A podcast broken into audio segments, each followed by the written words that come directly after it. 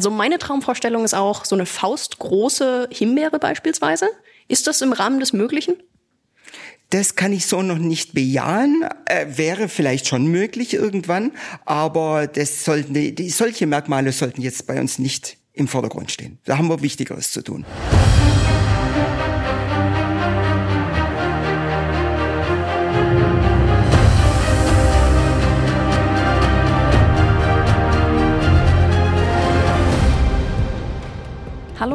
Hier ist Terra X, der Podcast mit Thora Schubert. Vielleicht kennt ihr mich schon von Terra Explore oder MyThinkX. Ich bin Geowissenschaftlerin und Wissenschaftskommunikatorin und damit praktisch von Beruf aus scharf drauf, die Welt um uns herum immer besser zu verstehen. In meinen Folgen vom TerraX Podcast will ich raus aus dem Studio, rein in die Welt.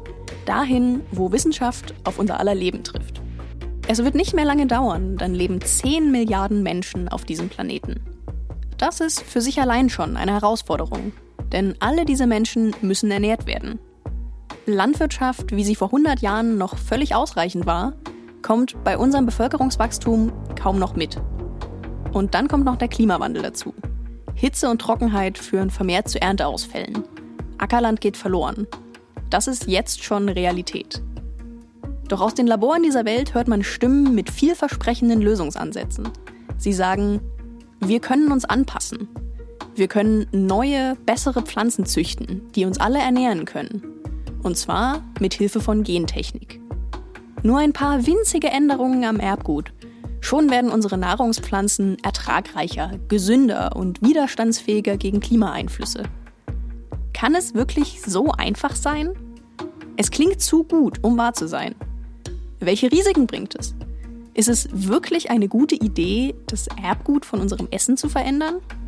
Welche Auswirkungen hat das auf die Umwelt? Warum hat sich die Gentechnik nach fast einem halben Jahrhundert Forschung noch immer nicht überall durchsetzen können? Und warum sind eigentlich so viele Deutsche komplett dagegen? Oder fordern beispielsweise. Wenn es benutzt wird, dann braucht es eine Regulierung, dann braucht es eine Zulassung, dann braucht es eine Risikoprüfung. Das ist Daniela Wannemacher vom BUND, die sich gegen Gentechnik einsetzt. Sie wird später im Podcast noch ein paar Mal auftauchen.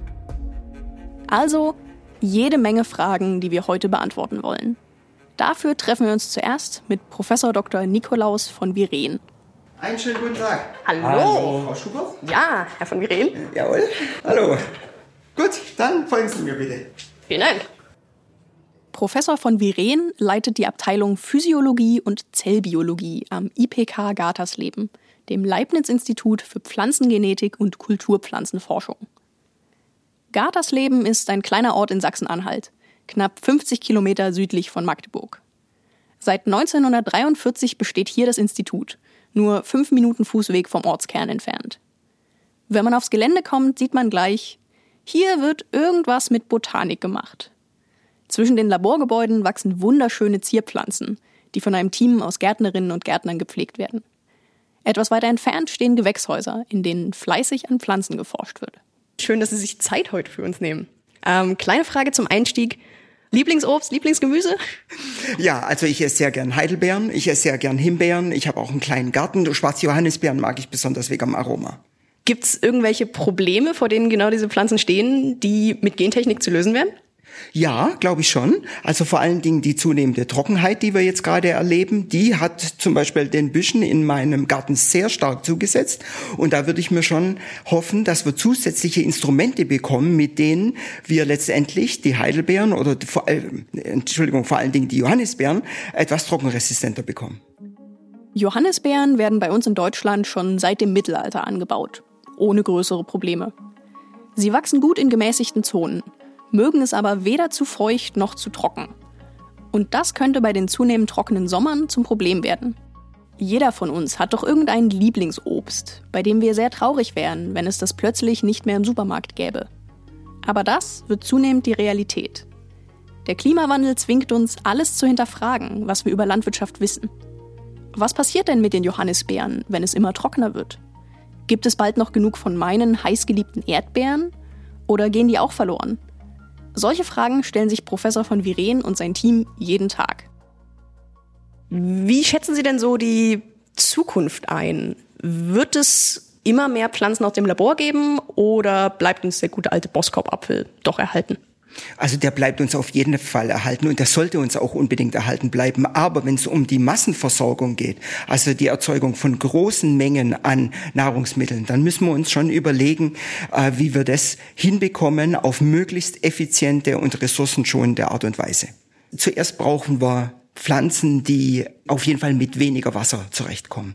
Weil wenn wir dann wieder solche Jahre haben, wie, es, wie wir es jetzt zum Beispiel in Sachsen-Anhalt immer häufiger haben, nämlich äh, so starke Trockenheit, dass wir jetzt dieses Jahr, glaube ich, wieder, zumindest in unseren Breiten, wieder Ertragsminderungen zwischen 30 und 50 Prozent haben. Da, und wir sehen jetzt die gestiegenen Preise, gerade beim Weizen oder beim Öl, dann ist, ist doch klar oder es ist selbstverständlich, dass dann eben eben Pflanzen, die diesen äh, Problemen besser widerstehen, dass die natürlich auch dafür sorgen, dass Lebensmittel in Zukunft erschwinglicher bleiben. Und welche Rolle spielt dann bei dieser Entwicklung die moderne Gentechnik?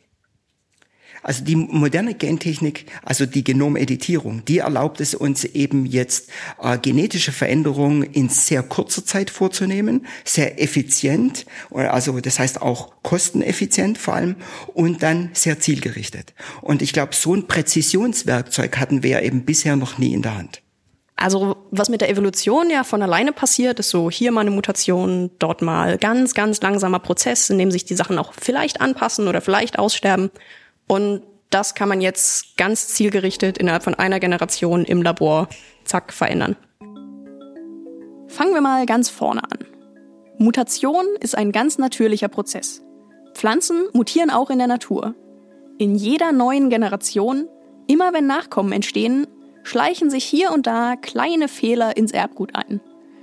In den allermeisten Fällen repariert die Pflanze diese Fehler sofort selbst und stellt wieder den Normalzustand her.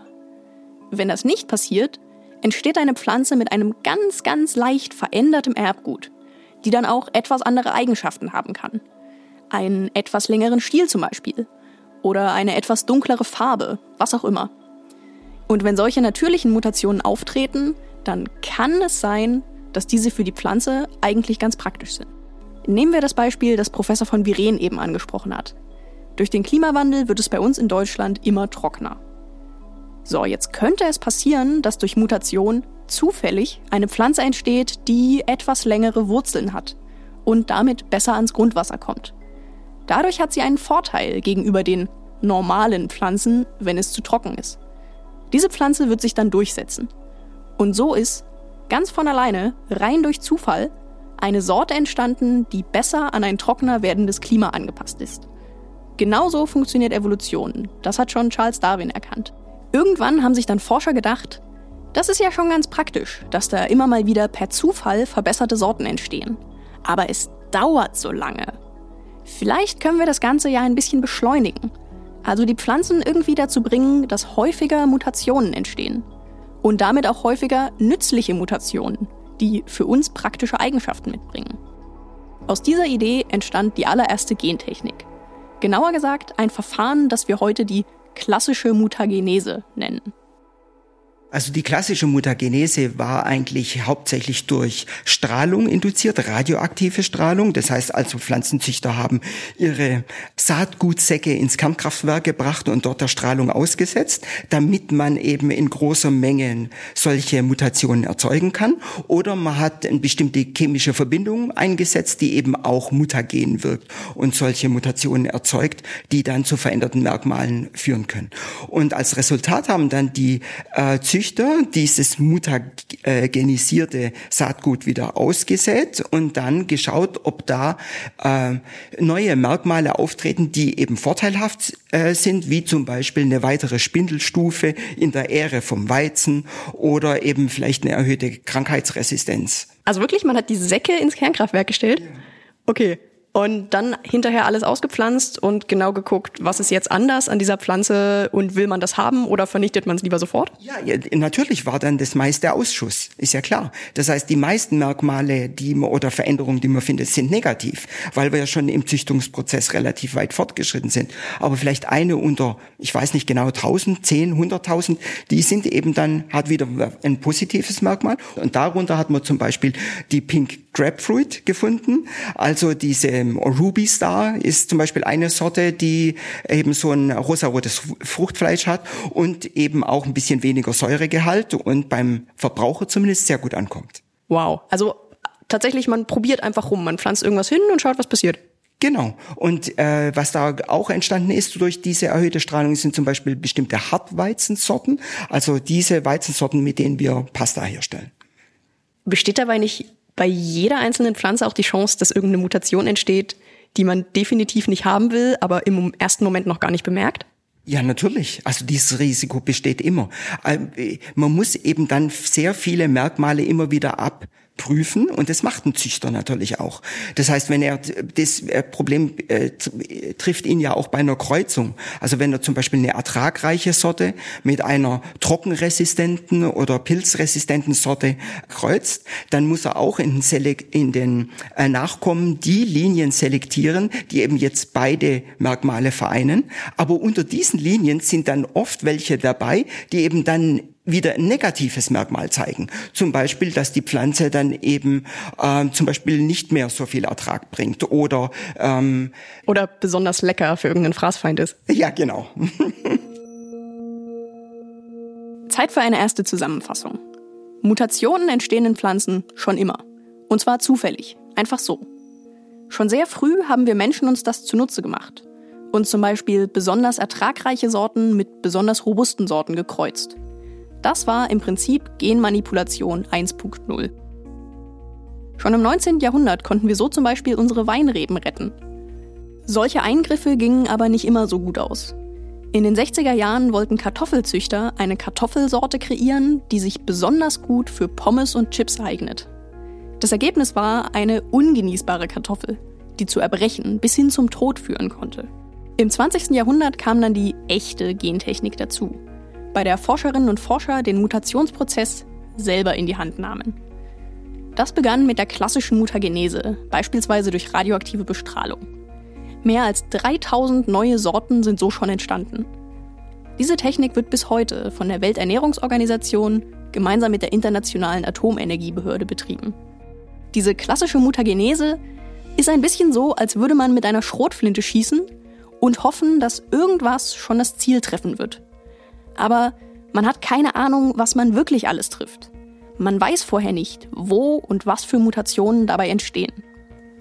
Das Verrückte ist, Sorten, die durch diese Methode entstanden sind, müssen nicht als gentechnisch veränderte Organismen gekennzeichnet werden. Dazu später nochmal mehr. Jetzt schauen wir erstmal zum Genome Editing. Das ist die moderne Art der Gentechnik und damit wird hier am IPK gearbeitet. Das Verfahren gibt es seit einigen Jahren damit verändert man das Erbgut einer Pflanze nicht einfach auf gut Glück, wie bei der klassischen Mutagenese, sondern ganz gezielt an einer Stelle. Im Gegensatz zur Schrotflinte von vorhin ist das hier also eher ein Skalpell.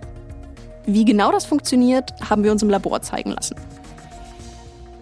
Ja, hier ist schon ein bisschen angenehmer klimatisiert. Ja, hier unten laufen die Kühl, äh, äh, also die Klimaanlagen und die strahlen natürlich hier auf den Flur aus und oben leisten wir uns diesen Luxus nicht.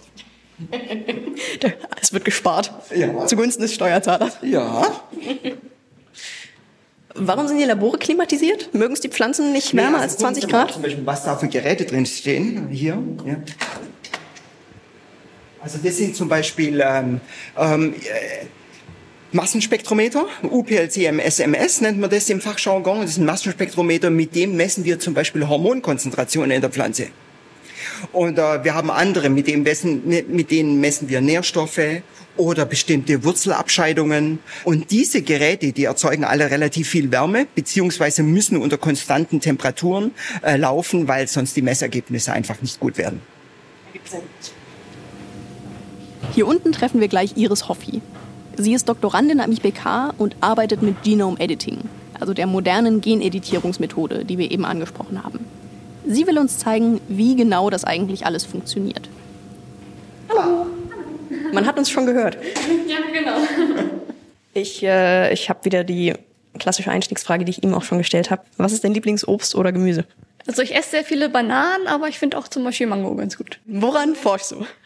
Also unsere Versuchspflanzen sind hauptsächlich Gerste und Weizen und ich konkret arbeite an einer Pilzresistenz in Weizen und Gerste. Kannst du uns einmal zeigen, was du hier machst, wie das läuft? Ich kann ja einmal in den Kühlschrank gucken und dann äh, kann ich vielleicht, ist es anhand der verschiedenen Gefäße noch ein bisschen leichter äh, zu verstehen.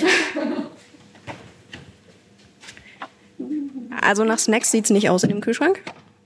Ungefähr hunderte, tausende kleine EPIs, Reaktionsgefäße. Okay. Ist das jetzt gerade, woran du forschst? Genau, also ich habe da meine Doktorarbeit drüber geschrieben, über die Etablierung von Pilzresistenzen in Gerste und Weizen. Und dafür haben wir die Genschere verwendet, um ein Gen zu verändern. Hat es die Pflanze dann für den Pilz ungenießbar gemacht oder wie kann ich mir das vorstellen? Das ist ähm, sozusagen ein Abwehrgen. Also das ist ein Gen, das aus alten Sorten bekannt ist, das dazu führt, dass ähm, der Pilz nicht mehr so viel Nährstoffe bekommt. Wie viel Veränderung an der Pflanzen-DNA ist dann dafür nötig? Das ist eine winzige Veränderung. Ein Nukleotid wird ausgetauscht so dass es eine, eine einzige veränderte Aminosäure gibt. Und das reicht schon, dass der Pilz sich an der Pflanze nicht mehr so wohl fühlt? Genau, das sorgt dafür, dass der Pilz nicht mehr so viel Nährstoffe bekommt, weil ähm, der Zuckertransporter nicht mehr so funktional ist und äh, dadurch weniger Zucker für den Pilz zur Verfügung steht. Also, wie funktioniert Genome Editing jetzt genau? Wir haben eben schon angesprochen, dass man damit das Erbgut einer Pflanze ganz gezielt verändern kann. Zum Beispiel bei der Gerste von Iris Hoffi. Man nimmt sich ein Korn, das noch grün ist, und holt da den Embryo raus. Das sind nur ganz wenige Zellen. Jetzt muss man schauen, wo im Erbgut man was verändern möchte. Und das ist erstmal gar nicht so einfach, denn das Genom von Gerste ist fast doppelt so groß wie das vom Menschen.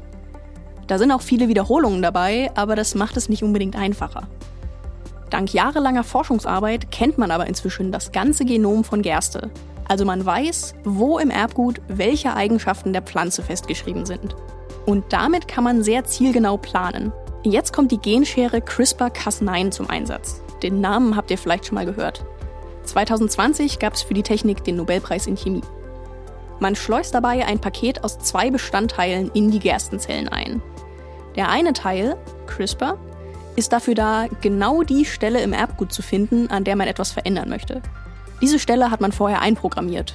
Die Details dazu ersparen wir euch. Der zweite Teil, Cas9, ist ein Enzym, das das Erbgut an dieser Stelle einmal glatt durchschneidet. Das war schon der komplette menschliche Eingriff.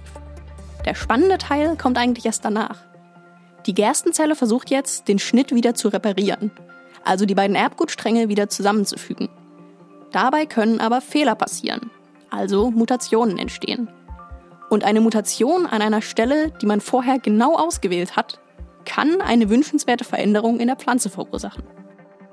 Genau, also da steuern wir wirklich ganz gezielt nur dieses eine Gen an, diesen einen SNP und können da eine Mutation erzeugen und das führt dann hoffentlich am Ende zu dem gewünschten Effekt. Ist es denn sicher, dass die Genschere wirklich nur genau die eine Stelle findet, wo sie ansetzen soll und nicht versehentlich da noch mehr sind, die zufällig genauso aussehen und man hat es nur nicht auf dem Schirm? Also genau, da muss man natürlich im Vorfeld, ähm, bevor man sein Gen ähm, oder die, die Stelle am Gen aussucht, recherchieren, ob es da sogenannte Off-Targets gibt, die eine sehr hohe Ähnlichkeit zu der Zielsequenz haben. Also es kommt natürlich vor, dass Mutationen in anderen oder in diesen Off-Targets entstehen. Äh, das ist allerdings sehr, sehr selten und kommt wirklich auf das Gen an, das man bearbeitet. Also im Vergleich mit der klassischen Mutagenese ist das halt, sind das trotzdem sehr, sehr, sehr viel weniger Mutationen, die erzeugt werden. Und man weiß, also man kann genau herausfinden, wo diese Mutationen sind. Sie werden nicht einfach zufällig irgendwo induziert, sondern man guckt sich dann gezielt die Gene an, die betroffen sein könnten und kann dann sehen, okay, hier ist eine Mutation entstanden oder nicht und kann dann halt auch evaluieren, ob das irgendeinen Effekt hat oder nicht. Das hört sich ja erstmal gut an. Trotzdem ist die Sache mit den Off-Targets einer der Hauptkritikpunkte von Gegnerinnen und Gegnern der Gentechnik. Wenn ich schon am Erbgut rumschneide, dann sollte ich doch auch genau wissen, was passiert, oder? Wir haben für diese Folge deswegen auch mit Daniela Wannemacher gesprochen, von der Naturschutzorganisation BUND. Der BUND setzt sich gegen Gentechnik ein. Und Frau Wannemacher sagt, Off-Target-Effekte machen das Verfahren riskant. Bisher ist es reguliert, aber was ja gerade diskutiert wird oder was gerade auch versucht wird durchzusetzen politisch, ist ja, dass es keine Regulierung mehr für CRISPR-Pflanzen gibt. Und dann wäre es eben so. Dann würde ich die, also würde ich im Labor an einer CRISPR-Pflanze arbeiten und dann würde ich, ich weiß gar nicht, was für ein Verfahren es dann gäbe, würde ich die als Sorte anmelden und dann könnte das relativ schnell in Anbau. Und das ist ja genau unser Punkt. Es geht ja nicht darum, die Anwendung von CRISPR zu verbieten, oder nicht damit zu forschen, sondern es geht einfach darum, wenn es benutzt wird, dann braucht es eine Regulierung, dann braucht es eine Zulassung, dann braucht es eine Risikoprüfung. Ob und wie sehr Off-Target-Ziele betroffen sind, hängt davon ab, wie zielgenau CRISPR ist, also das Navigationssystem, das die Genschere zur gewünschten Stelle im Erbgut führt. Es kann also tatsächlich Veränderungen an Stellen geben, die man eigentlich nicht eingeplant hat. Iris Hoffi zeigt uns jetzt, wie es mit den gentechnisch veränderten Pflanzen weitergeht. Man hat jetzt das Erbgut des Embryos mit der Genschere bearbeitet, also ist vielleicht eine Mutation entstanden. Jetzt werden die Pflanzenembryos in kleine Petrischalen gelegt und daraus sollen erstmal kleine Zellhäufchen und später dann ganze Pflanzen wachsen. Und hier ist, hier ist schon fast wie so ein Grasbüschel. Genau, also das sind hier jetzt schon welche, die sind sehr weit. Die müssten jetzt eigentlich schon mal umgesetzt werden. Mhm die dann wirklich schon hier, ähm, wo man auch hier unten sehen kann, die haben auch schon Wurzeln gebildet. Ja, also das würde ich mich trauen, am Leben zu erhalten mit meinen gärtnerischen Fähigkeiten. Genau. Das ist ein Prozess. so, also wir haben verschiedene Gewächshäuser für verschiedene Ansprüche. Also einmal eins, das etwas kühler ist, wo ähm, wie Gerste und Weizen, die das ja in den Wachstumsphasen eher, also normalerweise wachsen die ja im Frühling bis Frühsommer. Ähm, die dann das halt eher ein bisschen ja, temperater mögen. Und dann haben wir ein Gewächshaus, das dann für die ähm, Reife da ist, also das wärmer ist, wo die dann abreifen, bis sie geerntet werden. Und da können wir jetzt einfach mal reingehen. Ja. Also hier ist es auch im Sommer schön kühl. oh ja, das ist wie so ein Frühlingstag, gerade nachdem es geregnet hat. Ja. genau, und hier wachsen halt unsere verschiedenen gecrisperten Pflanzen. Äh, das sind die langen Borsten, das ist, äh, warte, ist nicht Gerste, doch Gerste. Gerste. Stimmt, Gerste war das mit den langen. Genau, dann können wir auch noch einmal rüber in das etwas wärmere Gewächshaus gehen. Ah ja, das sieht jetzt schon eher so aus wie äh, Getreide auf dem Feld. Es, es riecht auch so, als würde man durch ein Getreidefeld laufen. Wenn die Pflanzen reif sind, werden sie geerntet und gedroschen. Genauso wie die Gerste draußen auf dem Feld. Mit dem Korn wird dann weitergearbeitet. Alles übrige Material muss vernichtet werden. Denn alles, was hier im Labor entsteht, gilt offiziell als gentechnisch veränderter Organismus, als GVO. Steht, ich sag jetzt mal, deine Gerste jetzt hier schon irgendwo auf dem Feld, um mal getestet zu werden? Nee, also in Deutschland haben wir ja ganz strenge Gesetze, was die Freisetzung von GVOs angeht. Ähm, es ist erlaubt, aber ähm, man muss halt sehr aufwendige Zulassungsverfahren äh, durchlaufen. Und ähm, aktuell, ich weiß gar nicht, ob in Deutschland haben wir im Moment keine auf, also keine Freilandversuche mit GVOs und ähm, es werden auch keine GVOs, also zugelassene GVOs angebaut in Deutschland. Also unsere werden nur im Gewächshaus unter kontrollierten Bedingungen angebaut. Also es, es kommt mir irgendwie ein bisschen eigenartig vor, dass ihr so intensiv dran forscht, was prinzipiell möglich wäre, aber dann gar nicht wirklich die Möglichkeit habt zu testen, wie gut es funktioniert hat. Ist es nicht irgendwie frustrierend? Also aktuell ist es schon frustrierend, weil ähm, wir viele, ich denke mal, gute Anwendungen hätten, die, die jetzt getestet werden müssten mal im Freiland, ähm, wie zum Beispiel trockentolerante Pflanzen oder pilzresistente Pflanzen. Freilandversuche gehen, wie gesagt, nur nach aufwendigen Zulassungen und das tut sich im Moment keiner an, weil ja, das sehr kosten- und zeitintensiv ist und die Stimmung im Land auch ein bisschen schlecht ist. Freisetz oder nach den letzten Feldversuchen ähm, es da dieses Feldzerstörungen gab, möchte das eigentlich kein Forschungsinstitut mehr auf sich nehmen, diese Kosten, um dann doch die Versuche am Ende zerstört zu haben. Denn obwohl es die Gentechnik schon so lange gibt, hat sie gerade hier bei uns in Deutschland nie so richtig den Durchbruch geschafft. Dabei gibt es international schon viele Projekte, die auf moderner Gentechnik basieren. Eins davon ist der sogenannte Golden Rice oder goldener Reis. Die Idee stammt aus den frühen 90er Jahren von zwei deutschen Forschern. Dieser Reis wurde gentechnisch so verändert, dass er mehr Beta-Carotin enthält. Das ist eine Vorstufe von Vitamin A. Durch das Beta-Carotin bekommt er eine gelbliche Farbe, deswegen auch der Name. Weil die Idee, wie gesagt, schon ein bisschen älter ist, wurde der Reis nicht mit der Genschere CRISPR-Cas9 entwickelt, die wir am IPK kennengelernt haben. Stattdessen hat man längere Gensequenzen aus anderen Organismen genommen, unter anderem aus Narzissen, und hat diese Gene dann dem Reis eingepflanzt. Wenn Gene aus einer Pflanze in eine andere übertragen werden, nennt man das Transgenese. Die Transgenese zählt, genau wie die Genschere, zur modernen Gentechnik, weil man dabei das Erbgut eben nicht zufällig, sondern gezielt verändert. Wissenschaftlern in den USA ist es mittlerweile aber auch gelungen, eine neue Variante des goldenen Reises zu entwickeln. Nur mit Hilfe der Genschere, ohne Gene aus anderen Pflanzen zu übertragen. Die Motivation hinter dem goldenen Reis ist folgende. Vor allem in Asien leiden viele ärmere Menschen an Vitamin A-Mangel. Vom goldenen Reis erhofft man sich, diesem Mangel entgegenwirken zu können. Warum hat er sich eigentlich nicht durchgesetzt? Der klingt ja so vielversprechend mit in dem Reis ist mehr von dieser Vorstufe von Vitamin A drin. Das klingt ja super, als könnte das wahnsinnig viele Probleme lösen. Warum wächst er noch nicht überall? Ja, das ist auch super. Das ist ein tolles Produkt. Und der wächst nur deshalb äh, nicht überall, weil es eben so viel Widerstand gab aufgrund von Unwissenheit. Und die Unwissenheit bestand darin, dass man sich eben nicht mit der Technologie auseinandergesetzt hat, beziehungsweise mit den, mit den, sondern die Gefahren, die potenziellen Gefahren, von denen man angenommen hat, dass sie von dem Reis ausgehen könnten, die hat man eben komplett überzeichnet. Und ähm, momentan ist es jetzt so, nachdem so viele Jahrzehnte, muss man schon sagen, der Prüfung auch erfolgt sind, in unter, unter unterschiedlichen Bedingungen, ist dieser Golden Rice jetzt auch zu einem Humanit, äh, also Humanitarian Project geworden. Das heißt also, er ist frei nutzbar, ohne Lizenz, ohne Gebühr. Und er wird zum Beispiel vom IRI, das ist das Reisforschungsinstitut in Indien, wird er momentan in lokale Elite-Linien eingekreuzt. Also das Merkmal vom Reis, nämlich zur äh, Beta-Carotin äh, äh, und Vitamin A Produktion, also es ist ja eigentlich das Beta-Carotin, weil das ja die Vorstufe ist vom Vitamin A.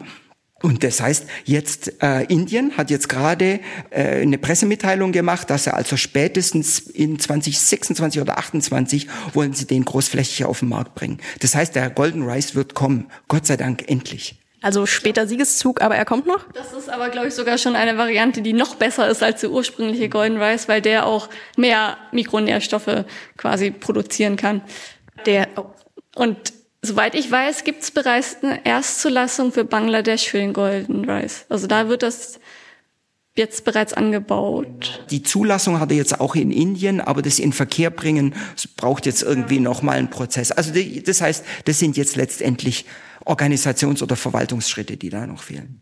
Okay, ich höre jetzt hier ziemlich viel Begeisterung raus. Wird es dann das erste große Vorzeigeprojekt aus der modernen Gentechnik? Zumindest hat es das Potenzial dazu. Ich kann natürlich jetzt noch nicht die Ergebnisse vorwegnehmen, aber zumindest ist die Prognose aus wissenschaftlicher Sicht eindeutig vorteilhaft. Dass goldener Reis den Vitamin A-Mangel bekämpfen kann, zweifeln Kritiker heute auch nicht mehr wirklich an. Allerdings gibt es auch Stimmen, die sagen, es gibt doch auch andere Wege. Mit all dem Geld, das in die Entwicklung des goldenen Reises gesteckt wurde, hätte man den Vitamin A-Mangel anders bekämpfen können. So hat man zum Beispiel auf den Philippinen zwischen 2003 und 2008 den Vitamin A-Mangel bei Kindern um 40 Prozent reduziert, indem man sie direkt mit Präparaten versorgte. In anderen Ländern wird Grundnahrungsmitteln wie Mehl oder Zucker Vitamin A beigemischt. Dafür braucht man auch keine Gentechnik. Außerdem gibt es die Befürchtung, dass sich die Mangelernährung bei Menschen, die sich sowieso vor allem von Reis ernähren, noch verstärken könnte, weil nur eine vielfältigere Ernährung dagegen hilft. Ein Kritikpunkt ist in jedem Fall zutreffend. Mangel und Unterernährung sind in aller Regel ein Zeichen von Armut. Dagegen hilft keine Gentechnik. Momentan gibt es jedenfalls keine Belege dafür, dass goldener Reis in irgendeiner Form gesundheitsschädlich für den Menschen wäre. Kommen wir mal zu einem anderen Problem. Es ist kaum möglich zu überwachen, wo und wie sich genetisch veränderte Pflanzen ausbreiten, wenn sie einmal in der Natur sind. Dieses Problem nennt man Gene Flow also die Tatsache, dass das genetisch veränderte Material nicht an der Stelle bleibt, wo es ausgesät wurde. Das ist auch einer der Kritikpunkte von Daniela Wannemacher vom BUND. Es gibt zum Beispiel aus der Schweiz bekannte Beispiele, dass entlang der Bahnstrecken, auf denen GVO-Raps transportiert wurde, dass da sich der GVO-Raps findet. Wir sehen Beispiele aus Südamerika oder aus Spanien, wo sich Mais in Wildform aus auskreuzen kann oder es auf jeden Fall die Gefahr gibt der Auskreuzung, wenn eben nicht Abstandsregelungen und so weiter eingehalten werden. Es gibt ja das Beispiel des kanadischen Landwirts Percy Schmeißer, das ist jetzt schon, ich glaube, an die 20 Jahre her, auf dessen Feld Monsanto-Pflanzen gefunden wurden und der daraufhin in einem langjährigen Prozess gegen Monsanto dafür sorgen musste, dass er nicht Schadensersatz an Monsanto zahlen muss, dafür, dass diese Pflanzen auf seinem Feld gewachsen sind. Und das kann natürlich passieren, dass GVO-Pflanzen sich verbreiten. Der Fall von Percy Schmeiser hat weltweit Schlagzeilen gemacht. Es ging hier um den sogenannten Roundup Ready Raps. Das ist Raps, der genetisch so verändert ist, dass er gegen den Unkrautvernichter Roundup resistent ist.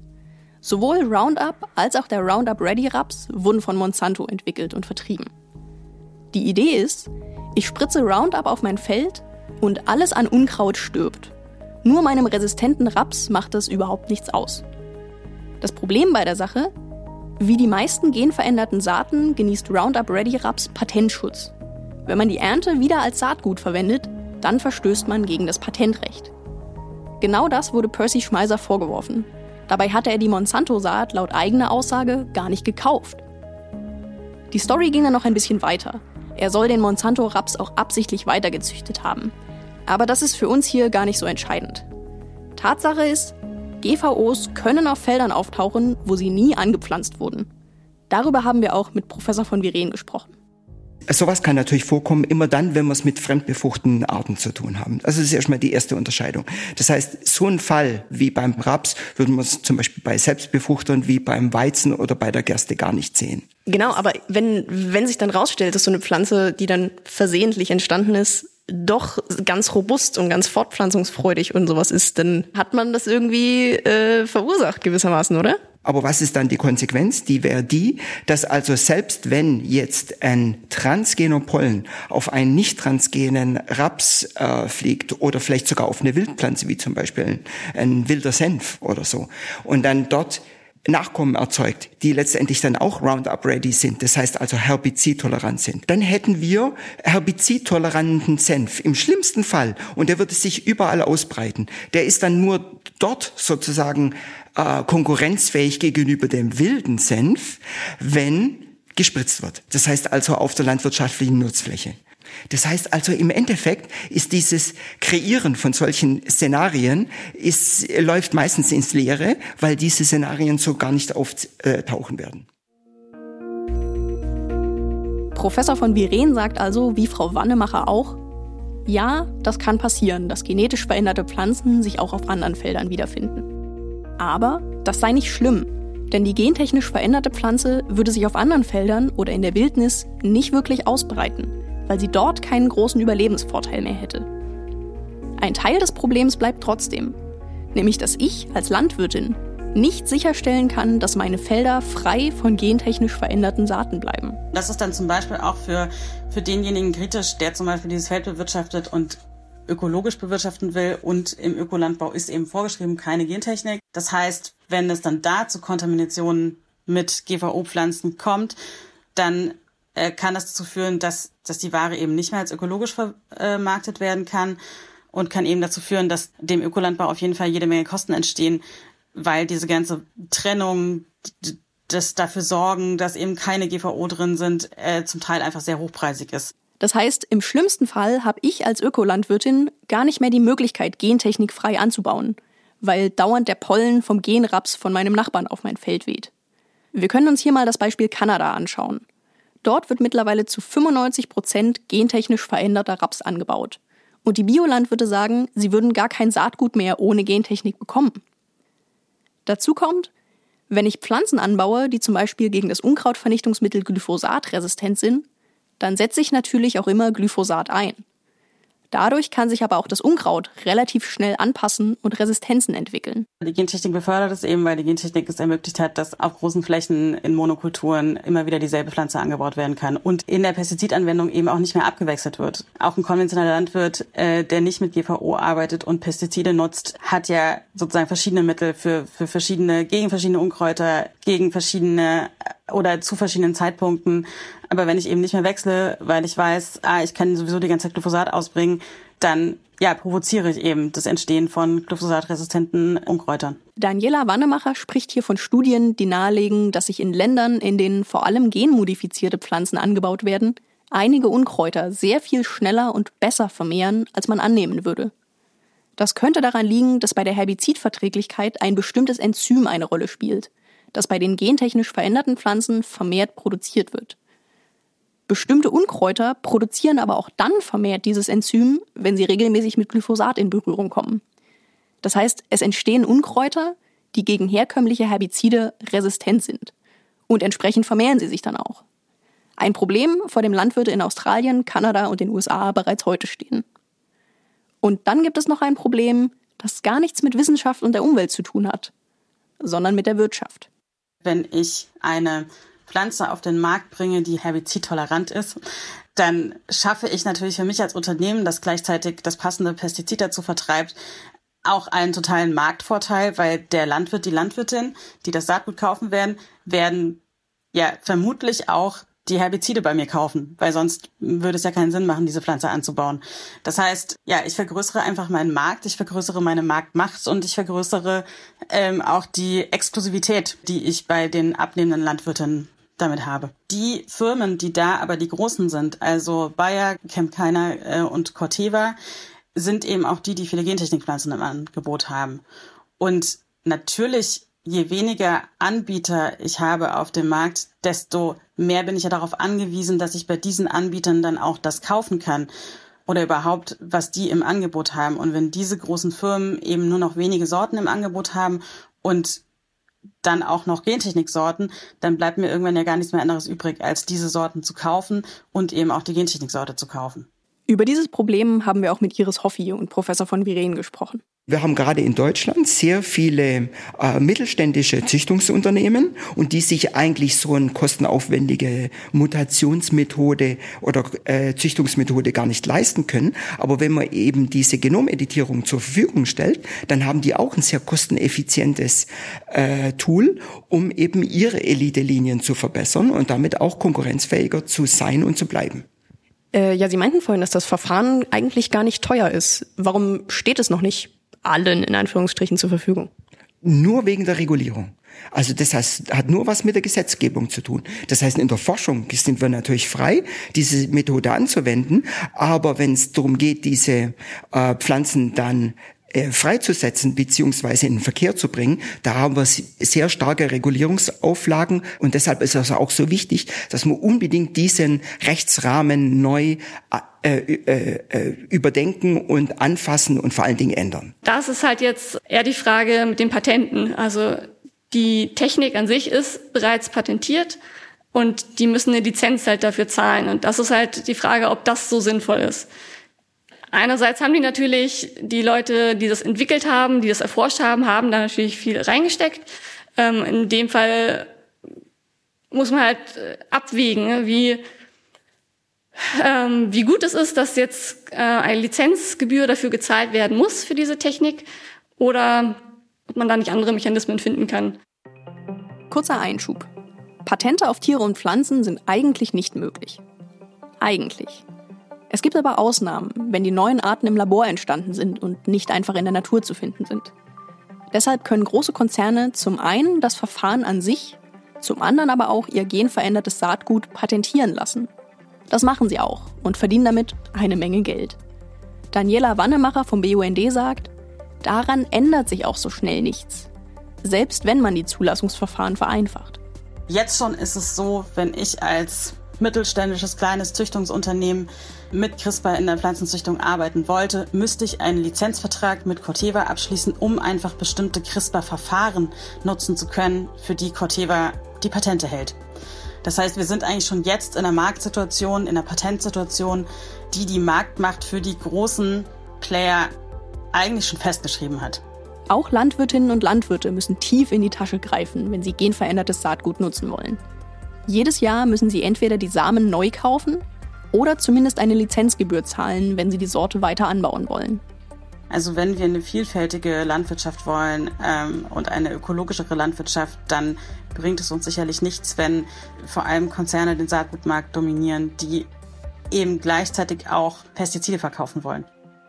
Heute beherrschen nur drei große Konzerne 60 Prozent des Weltmarkts für kommerzielles Saatgut und Agrarchemikalien.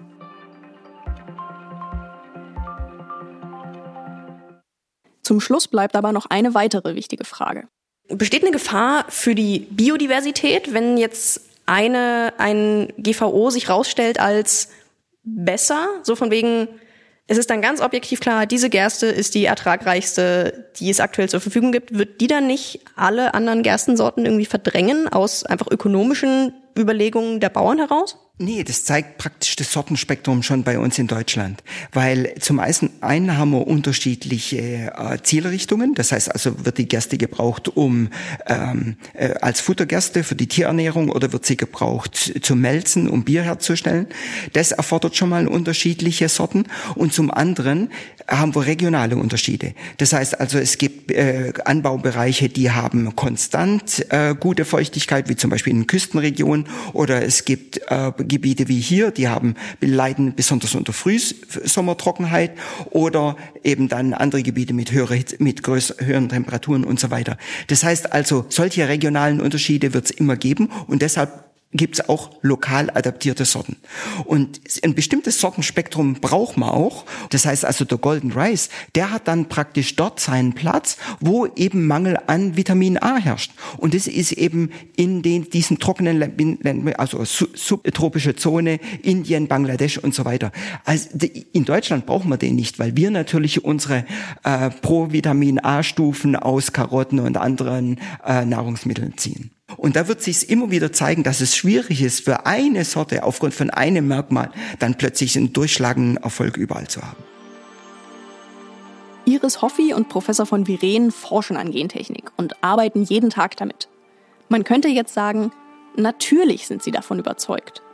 Aber sie sind damit nicht alleine. Auch die Leopoldina, die Nationale Akademie der Wissenschaften, ist davon überzeugt, dass von Gentechnik in der Landwirtschaft keine Gefahr für den Menschen ausgeht. Die deutsche Forschungsgemeinschaft hat sich dem ebenfalls angeschlossen und macht darauf aufmerksam, dass die Methode, ich zitiere, ein großes wissenschaftliches Potenzial besitzt und in vielen Bereichen ethisch und rechtlich unbedenklich ist. Zitat Ende. Trotzdem haben gerade in Deutschland viele dieses Bauchgefühl Gentechnik. Damit kann doch was nicht stimmen. Schauen wir uns noch ein grundsätzliches Argument dagegen an. Daniela Wannemacher vom BUND zum Beispiel sieht die Gentechnik kritisch und sagt, ja, vielleicht kann man Pflanzen resistenter machen gegen Dürre oder gegen einzelne Herbizide. Das mag ja sein. Aber im Grunde führt das dazu, dass veraltete Anbaumethoden noch weiter am Leben erhalten werden. Obwohl man ihrer Ansicht nach die Landwirtschaft eigentlich komplett neu denken müsste. Was der konventionelle Landwirt aber eigentlich auch noch machen sollte, ist zum Beispiel durch mechanische Bodenbearbeitung dazu beizutragen, dass gar nicht so viel Unkraut aufläuft, dafür zu sorgen, dass der, dass er Sorten wählt, die, die schnellwüchsig sind, damit sich darunter nichts bilden kann. Ne? Es gibt ja ein ganzes Paket von Pflanzenschutzmaßnahmen, die nur zum Teil chemisch sind, die eben angewendet werden müssen. Und das ist eben die Landwirtschaft, zu der wir hinwollen und nicht die Landwirtschaft, wo ich eben denke, ah, ich baue diese Pflanze an, kann gleichzeitig Glyphosat oder ein anderes Herbizid ausbringen und damit, ja, damit kann ich, kann ich meine Landwirtschaft betreiben. Und ihrer Meinung nach finden eben alternative und vielleicht auch ökologischere Methoden weniger Beachtung, solange wir uns auf die Gentechnik fokussieren. Die große Systemfrage, zu welcher Art von Landwirtschaft trägt das bei? Und das ist eine Fragestellung, die wird in den, ja, eher molekularbiologisch, biotechnologisch ausgerichteten Pro-Papieren einfach gar nicht betrachtet. Und momentan sieht es da eben eher so aus, dass dass der Großteil der Forschungsmittel in Gentechnikforschung geht, obwohl es große Vorbehalte gegen die Anwendung von Gentechnik in der Landwirtschaft draußen gibt und sehr wenig Mittel in zum Beispiel ökologische Züchtungsverfahren und noch viel weniger Mittel, Forschungsmittel in ja, agrarökologische Forschungsfragen, wie zum Beispiel, welchen Beitrag können Hecken leisten, Agroforstsysteme und so weiter. Fairerweise muss man sagen, in Deutschland gibt es jetzt nicht gerade einen Gentechnik-Boom. Das sieht man schon allein daran, dass hierzulande schon seit Jahren keine Versuche im freien Feld mehr gemacht wurden. Deswegen wünschen sich Professor von Viren und Iris Hoffi eigentlich eher mehr Unterstützung für ihre Forschung und eine bessere Aufklärung der Bevölkerung. Die äh, Leute wissen halt auch einfach in vielen Fällen nicht, was gentechnisch veränderte Organismen sind oder genetisch veränderte Organismen, ähm, weil das halt einfach auch eine massive Fehlinformation gibt. Also zum Beispiel das ohne Gentechnik-Label, ähm, das ja ähm, quasi zeigt, dass da keine Gentechnik drin ist. Aber es gibt halt auch in dem Gentechnikgesetz eine Ausnahme. Zum Beispiel sind halt Lebensmittel oder Pflanzen, die mit herkömmlichen Mutageneseverfahren hergestellt sind, sind per Definition auch genetisch verändert, aber die sind, fallen halt unter die Ausnahmeregulierung und ähm, werden deswegen nicht wie GVOs reguliert, aber per Definition sind sie auch GVOs. Moment, also die, die Ruby Grapefruit, darf die von sich behaupten, nicht genverändert zu sein, weil sie bestrahlt? Nein, das Argument ist, dass ah, alles, was vor 2009 mit Mutageneseverfahren mutiert wurde, das ist sichere Gentechnik. Und deshalb ist es kein Bedarf mehr, das zu regulieren. Was natürlich komplett schizophren ist, weil man jetzt, äh, wenn man also das heute macht, dann wäre es Gentechnik, aber hat man es vor 20 Jahren gemacht, dann war es noch in Ordnung. Ja, also mit der Schrotflinte draufschießen, das ist okay, aber mit dem Skalpell ganz gezielt an die Stelle rangehen, das ist potenziell viel gefährlicher. Genau. Was also zeigt, dass man letztendlich dem Zufall mehr glaubt als der Wissenschaft. Das ist eigentlich immer noch der Grund, warum dieses Vorsorgeprinzip immer noch angewandt wird. Vorsorgeprinzip heißt also, oh, wir können praktisch die Gefahren von diesen neuen Produkten noch nicht ganz abschätzen. Und solange wir das noch nicht ganz abschätzen äh, können, ist es also besser, wir verbieten es. Und das heißt also, die Zulassung wird immer weiter auf die lange Bank geschoben und das ist eigentlich eine Strategie, die sich jetzt über die letzten Jahrzehnte manifestiert hat. Und von der müssen wir runterkommen. Und ich muss natürlich als Forscher auch irgendwann mal fragen, ja, wie viele Studien müssen wir noch vorlegen? Also wir haben natürlich schon die Hoffnung, dass es zeitnah zu so einer Novellierung des Gentechnikgesetzes kommt. Aktuell wurde das ja auch angestoßen. Es gab äh, 2021 die Studie der EU-Kommission, die äh, ganz klar gesagt hat, dass ähm, es eine zum einen eine Novellierung des Gentechnikgesetzes benötigt wird und zum anderen, dass diese Techniken ähm, eine sinnvolle Ergänzung für eine nachhaltigere Landwirtschaft sind. Ähm, wann das jetzt konkret angegangen wird und äh, wann es da dann vielleicht eine neue Gesetzgebung gibt, das können wir natürlich nicht sagen.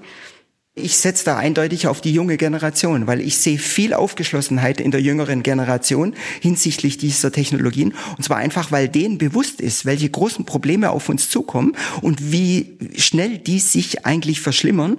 Und Gentechnik ist da mit Sicherheit kein Heilsbringer, aber es ist eine wichtige Komponente, ein wichtiges Werkzeug, das wir unbedingt nutzen müssen, um eben den äh, verschlechterten Produktionsbedingungen äh, durch den Klimawandel entgegenzusetzen. Würden Sie sagen, dass eine Ernährung der Weltbevölkerung zukünftig ohne Gentechnik machbar ist? Naja, die, natürlich ist die machbar äh, ohne Gentechnik, weil die ist auch momentan eigentlich ohne Gentechnik machbar. Wir haben hauptsächlich Verteilungsprobleme und so weiter.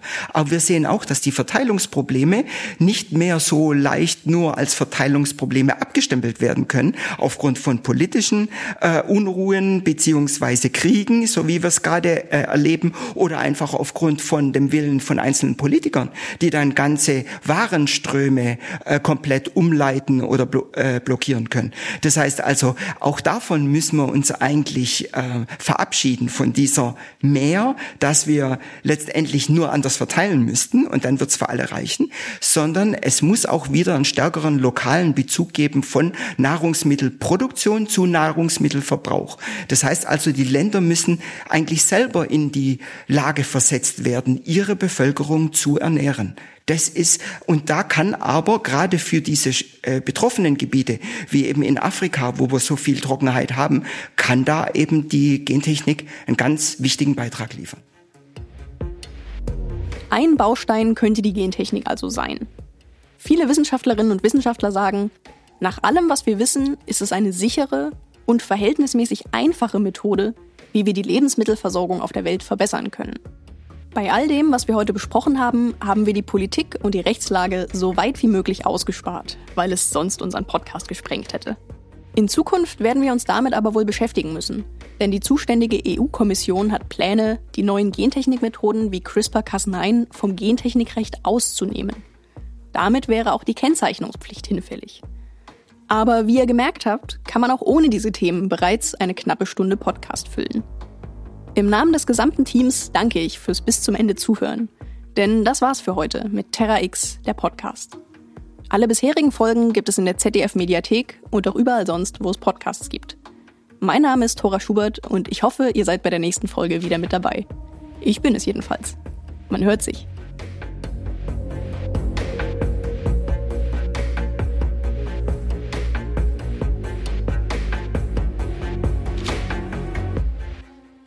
Dieser Podcast ist eine Produktion von Kugel und Niere im Auftrag des ZDF.